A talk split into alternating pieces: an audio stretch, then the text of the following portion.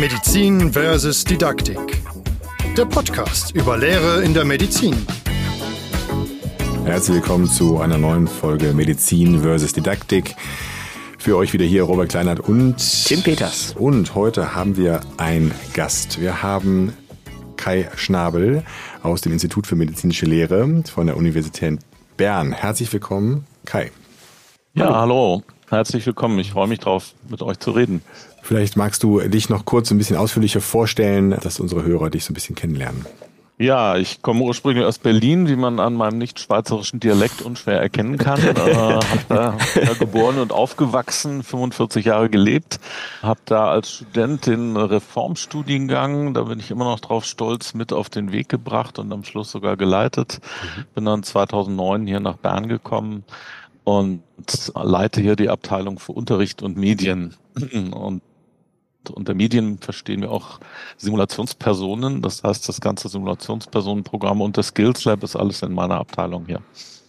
Sonst von Hause aus bin ich Arzt, habe früher in der Kinderneurologie gearbeitet und beschäftige mich hier größtenteils jetzt mit Kommunikation und der eidgenössischen Prüfung, um die es ein bisschen gehen wird nachher. Genau, ihr habt es wahrscheinlich schon im Titel gelesen. Wir reden heute über die eidgenössische Clinical Skills Abschlussprüfung und meine erste Frage und die wichtigste Frage, Kai, was ist das?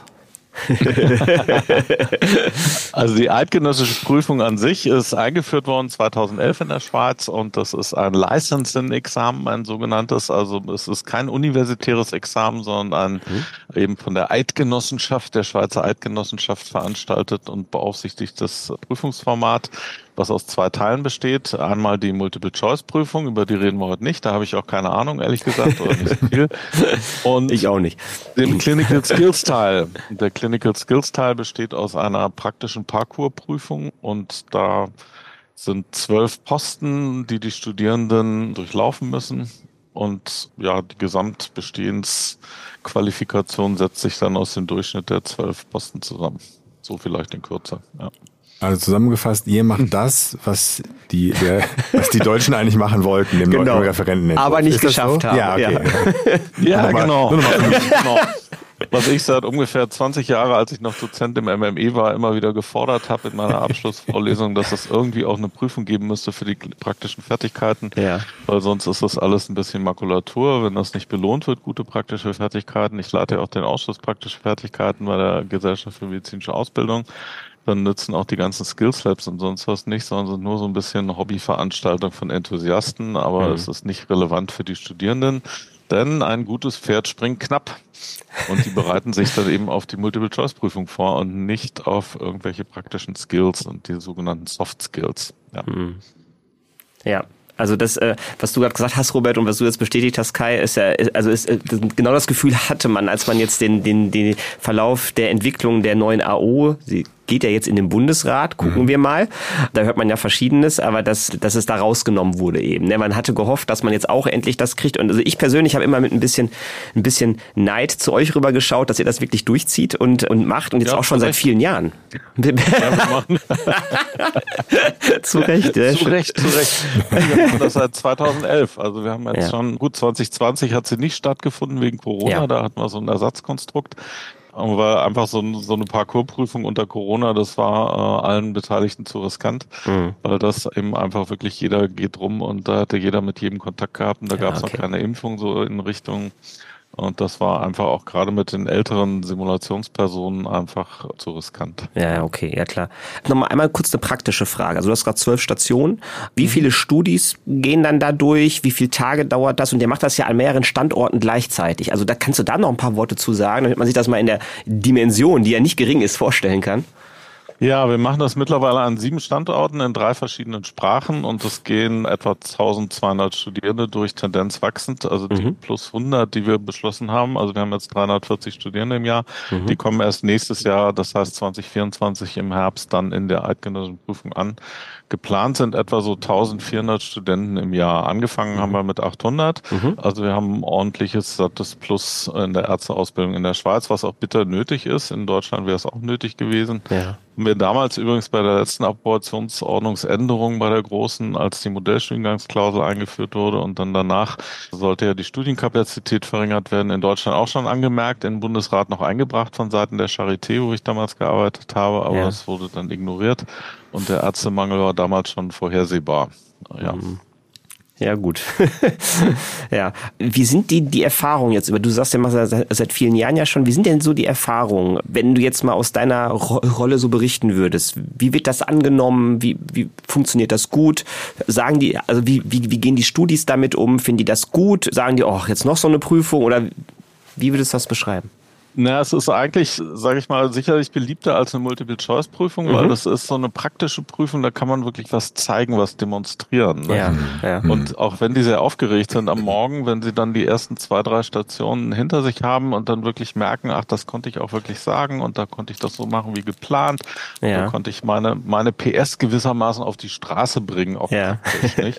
Dann wird die Stimmung doch ein bisschen entspannter, habe ich den Eindruck, und die Studierendenfeedbacks sind eigentlich rundrum gut, weil wir ja. uns auch sehr, sehr viel Mühe geben, dass die Prüfung äh, sehr fair und standardisiert ist. Also wir treiben sehr großen Aufwand, auch das Rollenspiel der Simulationspersonen zu standardisieren.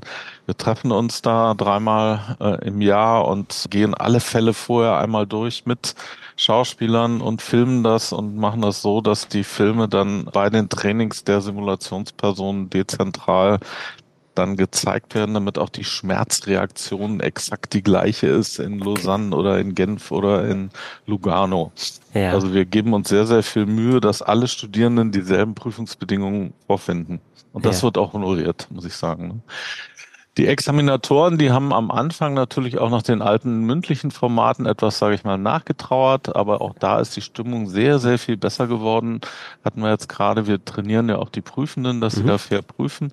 Und die werden ja immer jünger, diese Prüfenden. Ja, also früher waren es immer die Studierenden, die jünger geworden sind, jetzt werden die Prüfenden jünger.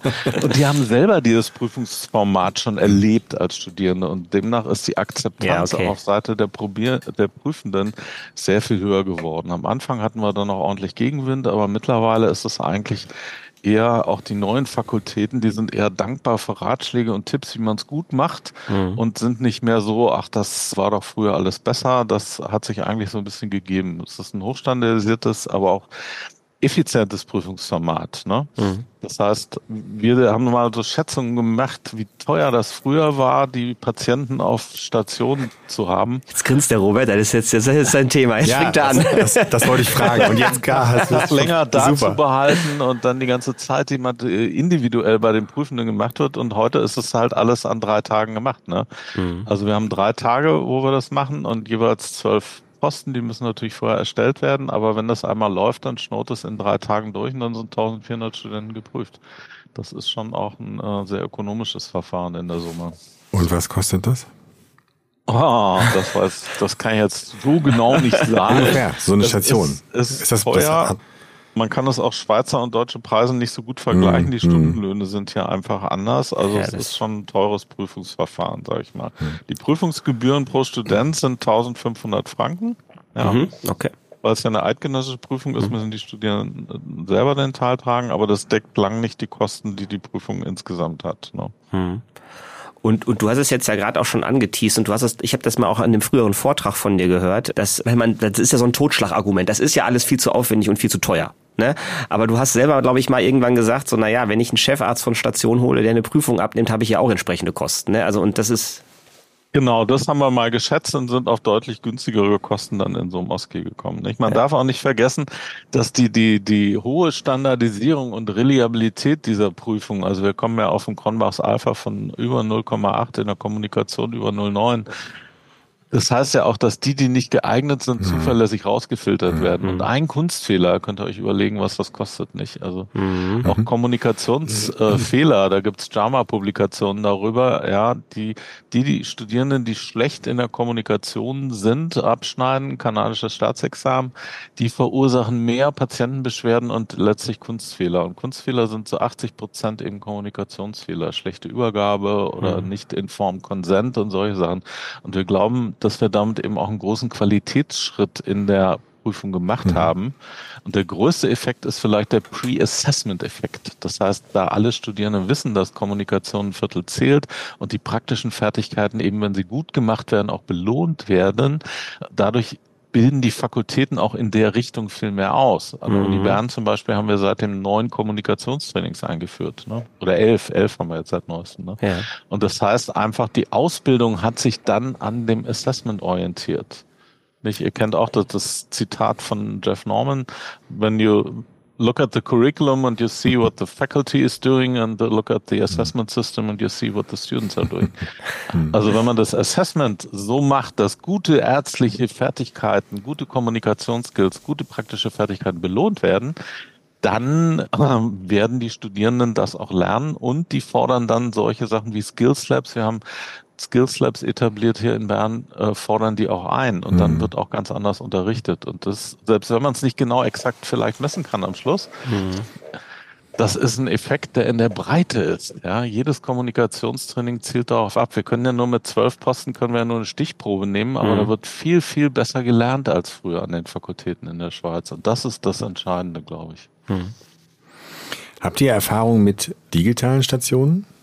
Was meinst du? Genau oder, oder ähnliches, also rein digital? Also rein digital nicht. Wir mhm. haben äh, praktisch immer eine Simulationsperson mhm. drin, außer wenn jetzt eine Person eine zur Übergabe, wo dann ein mhm. Oberarzt, äh, der Prüfer dann halt einsammelt, was da an Befunden erhoben wurden im Posten vorher.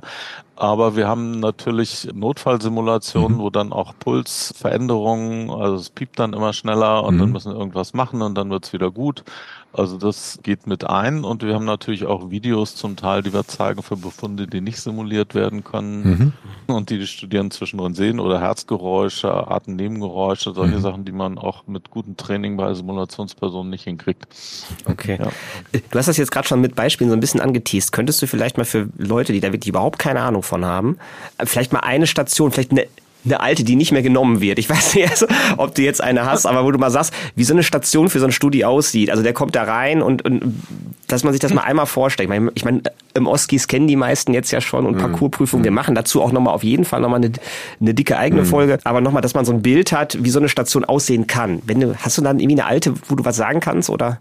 Also so eine prototypische ja. Station sieht so aus, dass, dass äh, ein Problem as Starting Point, ja, oder mhm. seit neuestem äh, Lernzielkatalog in der Schweiz eine Situation as Starting Point. Mhm. Muss ja nicht immer ein Problem sein, ja. Also notfalls sind ja. auch diese knapp 300 da alle beschrieben. Mhm. Genommen wird und dann kommt dann, äh, steht dann eine 35-jährige Frau Müller, also ich denke mir das jetzt ja, gerade aus, ja, kommt mit Bauchschmerzen in die Ambulanz. Bitte erheben Sie eine problemorientierte Anamnese, bitte führen Sie eine problemorientierte Untersuchung Untersuchung durch mhm. und bitte fassen Sie das Ergebnis zuhanden der Patientin zusammen. Okay. Sie haben 13 Minuten Zeit. Mhm. Und dann müssen Sie das eben machen. Die Zeitaufteilung liegt auch im Ermessen der Studierenden. Also sie erheben dann eine Anamnese zum mhm. Beispiel, mhm. fragen dann, kann ich Ihnen helfen? Dann sagt sie, ja, ich habe Bauchschmerzen seit zwei Tagen und jetzt ist heute Nacht so schlimm geworden. Ja. Mhm. Und dann äh, ist es so, der erste Satz ist hochstandardisiert, was für Informationen da gegeben werden. Nicht, wenn da wenn die sagt seit zwei Tagen, dann gibt es eben in der Checkliste keine Punkte mehr dafür, dass es seit zwei Tagen irgendwie, dass die Dauer erfragt wird. Aber normal müssen halt die Studierenden dann auch sich dann zu den verschiedenen Symptomen Gedanken machen, dann äh, entsprechend problemorientiert, fokussiert nachfragen. Mhm.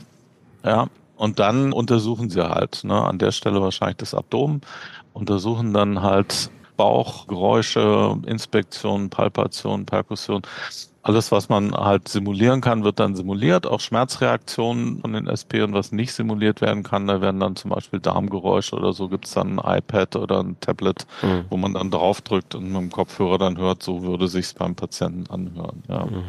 Aber die meisten Stationen kommen ohne so einen sogenannten Medienbruch aus. Ja. Mhm. Womit wir sehr viel arbeiten, ist mit Schminke. Also wir versuchen möglichst viele Sachen realitätsnah dann auch mit mittlerweile 3D-Moulagen so zu gestalten, dass das wirklich so echt ist, dass die Studierenden sich da richtig in diese Situation reinbegeben können. Mhm. Und dann, nachdem sie untersucht haben, fassen sie das dann alles den Patienten zusammen und schlagen dann die nächsten Therapie- und Diagnostikschritte vor. Nicht? Mhm. Da müsste man jetzt mal einen Ultraschall machen. Wenn der schon gemacht wurde, kriegen sie dann das Ergebnis vom Ultraschall.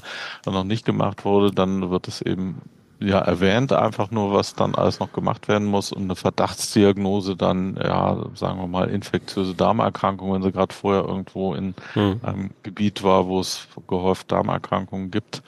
Und dann wird die Therapie besprochen. Ne? Mhm. Okay. So ist so eine Station. Also Anamnese, Status, hm. Management und dann eben die Kommunikation zählt immer über die ganz, den ganzen Encounter, nicht? Mhm. Okay.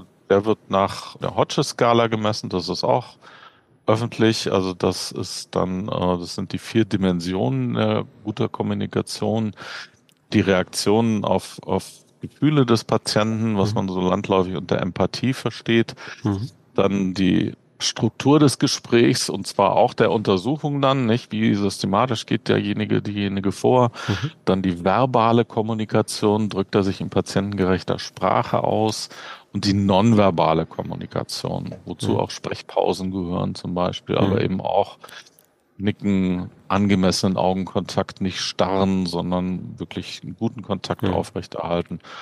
Und das zählt ein Viertel eben der Note in der okay. Summe. Also Note gibt's ja nicht, aber ein Viertel trägt dazu bei, ob man die Prüfung besteht oder nicht. Okay. Habt ihr mal Experten oder Expertinnen durchgeschickt? Also die nee. Berufserfahrung haben ja, und. Mhm. Nee, aber wir bei der Prüfungserstellung machen wir mhm. einen sehr großen Aufwand. Wir fangen ja über zwei Jahre vorher schon an und die Expertinnen und Experten, die diese einzelnen Posten erstellen, die müssen praktisch als Dummy-Kandidaten bei jeweils okay. anderen Fächern ah, das ist super. Mhm. spielen. Ja, also mhm. da muss dann der HNO-Arzt muss mhm. dann in die Augenstation oder so und, und da müssen sie sich offenbaren nochmal. Da müssen sie sich offenbaren. Ja. Aber das dient uns so ein bisschen als Lackmustest, ja. sage ich mal, damit wir sehen, ja. ob die die Station Situationen auch niveaugerecht sind. Mhm. Ne? Mhm. Aber mittlerweile haben wir dadurch unsere große Erfahrung äh, keine Probleme mehr und die Bestehensgrenze machen wir Postprüfung. Äh, also wir machen eine Borderline Regression Methode zur Bestehensgrenze. Das, das musst du einmal ein bisschen erklären, weil sonst fallen die ja, Hälfte der Hörer raus. Ja. Achso, schön. Nein, Borderline Regression heißt einfach, dass, dass die Kandidaten, die als Borderline eingestuft werden, das unabhängig von den Checklisten in dem OSCI ist, ja, ja, dass der Durchschnitt der Punkte, die sie in der Station erreicht haben, das ist dann die Bestehensgrenze. Ne? Also man orientiert sich quasi an den, ja, an den Personen, wo man sagt, die sind an der Grenze. Da, da genau, hängt man so genau. gedanklich. Okay. Mhm. Genau, ja. Und da ist die Bestehensgrenze, das wäre die Borderline Borderline-Methode. Borderline Regression heißt, dass wir auch noch die Werte drüber, also die gut, sehr gut mhm. ausgezeichnet mhm. sind. Das gibt so eine Gerade, die man da, Interpolationsgrade und der, die Bestehensgrenze wird dann da einmal so durchgezogen. Das ist okay. noch ein bisschen präziser als die reine Borderline-Methode. Ja. Mhm. Okay. Bestehensgrenze ist sehr gering. Es ist auch gar nicht unser Ziel, nach sechs Jahren da noch groß zu selektieren. Ich glaube, so bei 1,5 Prozent ungefähr. Also fallen raus. 1,5 ja. okay. Hm. Ja, also derer, die das in, die in der Schweiz studiert haben, muss man dazu fairerweise mhm. sagen, ja. Okay. Die Licensing, das Licensing-Examen ist für alle verpflichtend, die in der Schweiz praktizieren wollen, die außerhalb auch der also entweder in der Schweiz studiert haben mhm. oder außerhalb des e, europäischen Bildungsraums. Nicht? Also mhm. aus Deutschland muss man das Examen nicht machen, aber wenn man aus äh, Amerika kommt mhm. oder so, dann muss man das machen. Mhm. Und die, die aus dem Ausland kommen, die haben es schon deutlich schwerer. Da ist die, da ist die Durchfallquote sehr viel höher. Das war im amerikanischen Staatsexamen auch immer so. Mhm. Ja. Ja gut, macht ja auch Sinn, gerade wenn auf Kommunikation und so nochmal so ein Wert gelegt wird, das macht natürlich Sinn, ja. klar. Ja. ja. Was bekommen die äh, Studierenden für ein Feedback? Sie bekommen kein Feedback. Mhm. Also es ist äh, in der Prüf, sie kriegen dann letztlich ihr Ergebnis nachher mhm. als Feedback ne? Mhm. und das auch aufgeteilt nach verschiedenen Kategorien. Mhm. Aber Feedback während der Prüfung haben wir uns noch nicht getraut. Es gibt mhm. mittlerweile ermutigende Ergebnisse, aber wir haben immer so ein bisschen Angst, dass wenn man dann schlechtes Feedback kriegt, dass man mhm. danach so ein bisschen außen vor steht und dann beeinflusst das unter Umständen den Prüfungsverlauf. Das scheint aber nach neueren Untersuchungen gar nicht so schlimm zu sein. Es wollen immer alle Feedback haben, aber eigentlich beim Führerschein, wenn du die Prüfung machst, dann kriegst du auch kein Feedback, nur ob du bestanden hast oder nicht und dann ist auch gut. Ja, ja und wenn du durch, durch bist, ist auch gut. Ne? Ja, ja, ja, das, das stimmt schon. Ja. Richtig. Ja, ja. Mhm. Ähm, und, und Feedback gibt's vorher, ne? also in den mhm. fakultären Prüfungen. Da haben wir formative Osgis, wo sie mhm. dann wirklich detailliert Feedback und auch konstruktiv mhm. Verbesserungsvorschläge. Aber was macht man denn mit einem konstruktiven Verbesserungsvorschlag im, im Staatsexamen zur mhm. Augenheilkunde, wenn du später überhaupt nicht mehr Augenheilkunde machst? Also es ist mhm. auch Ja. Mhm. Also schriftlich gibt's Feedback in den Kommentaren ja, mhm. von den Examinatoren, gerade bei den Borderline oder durch oder mhm. fraglich durchgefallenen. Man mhm. kann nicht wissen, ob da einer durchgefallen ist, nur weil eine Station schlecht war, die aber nur im Rekursfall dann auch publiziert werden mhm. für die Studierenden. Okay. okay. Dann haben sie Zugriff drauf. Ja. Bei praktischen Prüfungen ist ja immer so ein bisschen umstritten, ob man K.O.-Kriterien macht. Habt ihr K.O.-Kriterien? Nee, haben wir nicht. Mhm. Streiten wir auch gerne und oft drüber.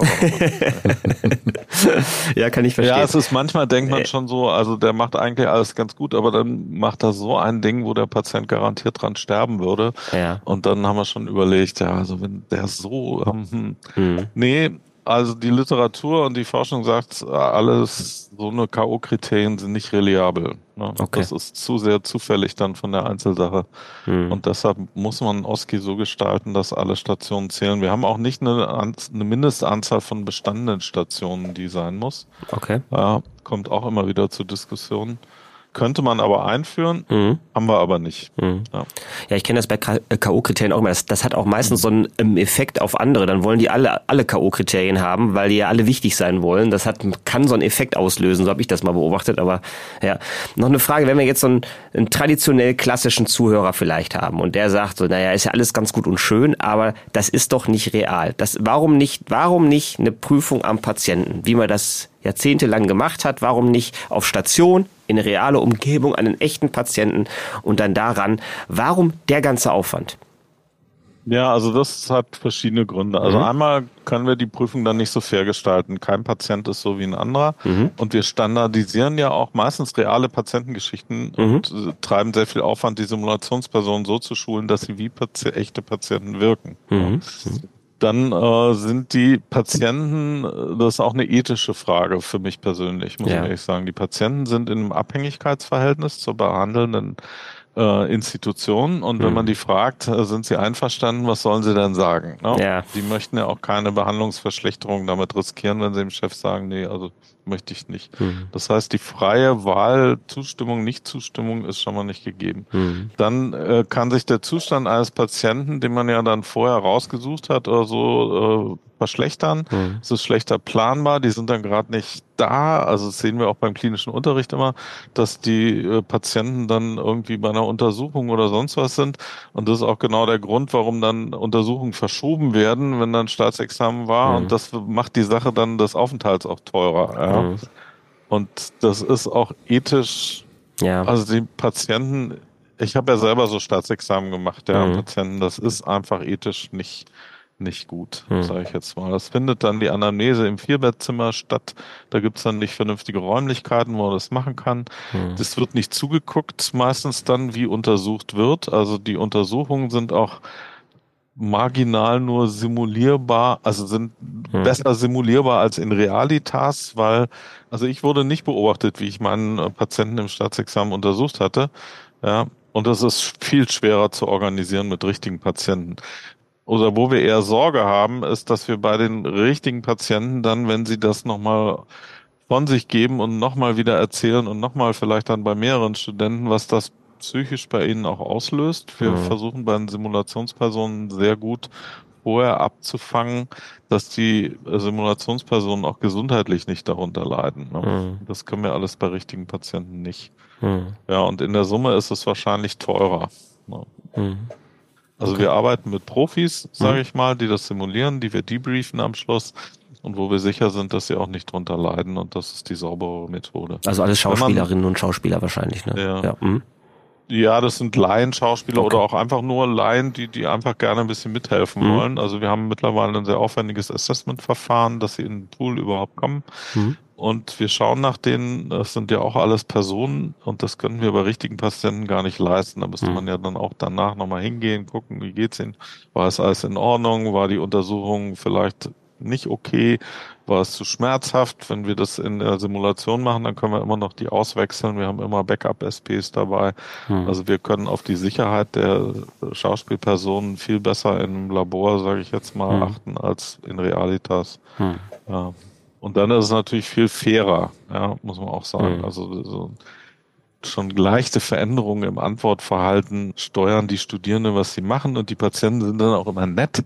Die wollen ja auch den Studierenden helfen, nicht? Und die, die geben ihnen dann Tipps und alles mögliche. Und das ist nett für den individuellen Studierenden, aber in der Summe verzerrt es einfach auch die Bestehensgrenze, mhm. muss man sagen. Ne? Ja, okay. Hm? Wenn ich an diese Art der Prüfung denke, dann denke ich natürlich an psychomotorische Lernprüfungsziele. Kognitive werden wahrscheinlich mit ab, abgearbeitet. Was ist mit affektiven Lern- und Prüfungszielen? Oh, Haltung, ja, das ist ein Lieblingsthema. Ah, Haltung, Einstellung. Ich wollte das jetzt nicht sagen. Ah, ja, ich, ich, ich, ich habe ein Triggerwort ja, genau. gefühlt. Das ist ja immer so ein Dauerthema. Ist das ja. Ja, das ist ein Dauer. Also man muss sagen, die, die, die, die, also eine praktische Prüfung ist auf der Miller-Pyramide mhm. ja an der, an der Stufe Shows How. Ne? Mhm. Und mit Shows How kann man eigentlich nicht gut äh, valide mhm. Einstellungen und Haltungen überprüfen, weil das das sozial gewünschte Verhalten dann natürlich gezeigt mhm. wird. Ja und ja. dann auch positiv bewertet wird, aber mhm. dass die richtige Einstellung und Haltung sollte eigentlich vorher im Medizinstudium schon in den Praktika, in mhm. den anderen abgeprüft werden. Es ist eine Kombination aus Wissen und psychomotorischen Skills. Man kann nicht ein mhm. Herz untersuchen, weil man nicht weiß, wo es ist. Mhm. Ja, ganz einfach.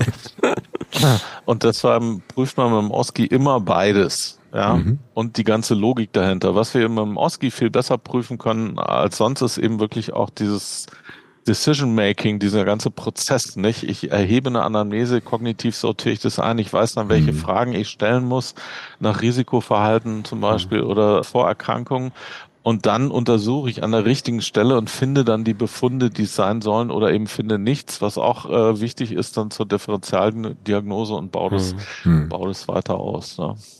Also das ist schon, aber so mhm. richtig Einstellung und Haltung kann man damit nicht gut prüfen, Es gibt schon in der Kommunikation Unterschiede beim Eingehen auf Gefühle und so. Und das lässt auch so ein bisschen auf die Haltung und Einstellung zurückschließen, sage ich mal. Ne? Hm. Das ist schon so. Also Empathie, wir hatten es vorhin so ein bisschen angesprochen, ja. ist ja eher so ein Konstrukt, so ein Kunstwort, was so eine Rückübersetzung aus dem deutschen Einfühlungsvermögen ist, hm. was ins Englische in Empathy übersetzt wurde und wir das jetzt als Empathie benutzen. das ist auch lustig. Stimmt, Aber ja. Aber das Einfühlungsvermögen selber, man kann sich gut in ein Reinvermögen, heißt noch nicht, ob man Mitleid damit hat, ne? mhm. ne? ob es einem nicht egal ist.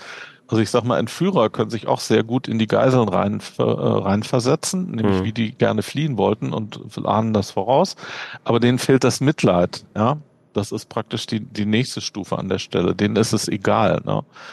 Mhm. Mhm. Und dann das prosoziale Skill, was dann kommt, nicht? Also die, die Fertigkeit praktisch, dass man dem Patienten dann Zuwendung gibt im richtigen mhm. Maß. Mitheulen bringt ja auch nichts, ne? Mhm. Sondern dann wirklich für sie da ist und äh, wirklich ihnen hilft, damit besser fertig zu werden. Das ist die dritte Ebene und die messen wir eigentlich. Ne? Bloß so ein prosoziales Skill kann man eigentlich ohne Empathie und ohne Mitgefühl nicht gut haben. Und Empathie und Mitgefühl, also Einfühlungsvermögen und Mitgefühl, sind eigentlich schon Sachen, die auch einer gewissen Haltung und Einstellung entsprechen. Ne? Hm. Und Empathie kann man zwar lernen, aber nicht unbedingt simulieren in so einer Prüfungssituation, dass man dann also da, das ist, man kann schon indirekt ein bisschen die Haltung und Einstellung durch die Kommunikationsfertigkeiten dann auch messen. Ich hoffe, es war verständlich. So. Ja, ja doch, doch, absolut, absolut. Ja, wir, wir, wir nähern uns schon der letzten Frage eigentlich. Wie, wie denkt ihr im Moment an eine Weiterentwicklung vielleicht? Also wo, wo, sie, wo siehst du die Prüfung in 20 Jahren? kommen neue, nein, nein, also kommen neue Themen rein. Ähm, wie, wie, wie denkst du das weiter? Ähm, also will man vielleicht mehr in Digitalisierung gehen, wie Hubert vorhin angefragt hat oder so. Wo, wo denkt ihr da so hin?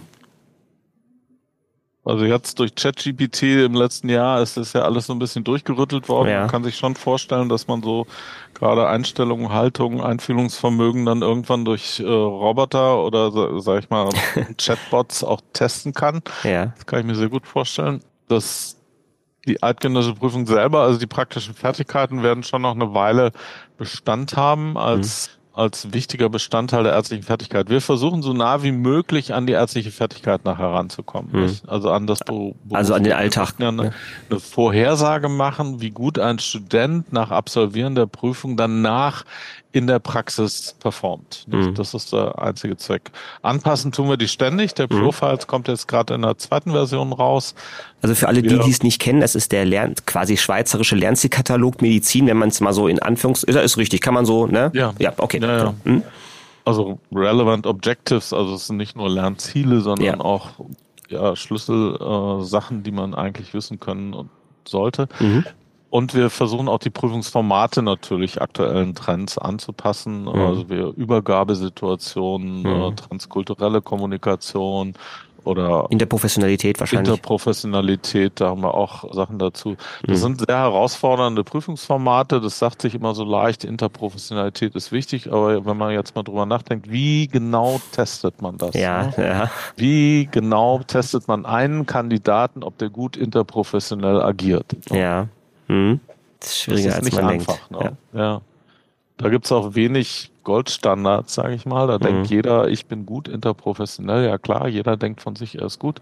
Aber was genau macht er denn jetzt besser als sein Kollege, den er für schlecht hält? Und der Kollege denkt aber auch, er ist gut. Ne? Mhm. Dann muss man das ja irgendwie in Prüfungsformat gießen und da sind wir dran. Mhm. Ja?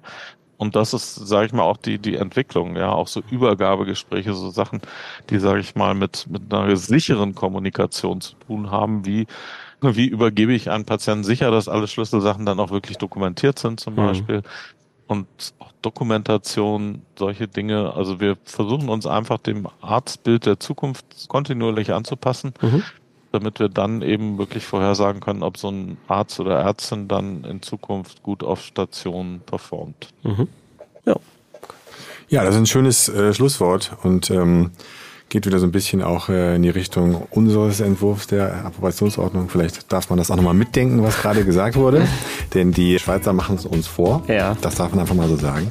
Vielen Dank für diese sehr informative Folge. Dankeschön. Ähm, ich glaube, es war äh, auch für unsere Hörer sehr, sehr spannend. Da gehe ich fest von aus. Ja. Und dann würde ich sagen, wir sehen uns nächste Woche wieder in der ähnlichen Besetzung. Fast ähnlich. Genau. Vielen Dank, Kai. Danke. Tschüss. Vielen Dank. Tschüss. Tschüss.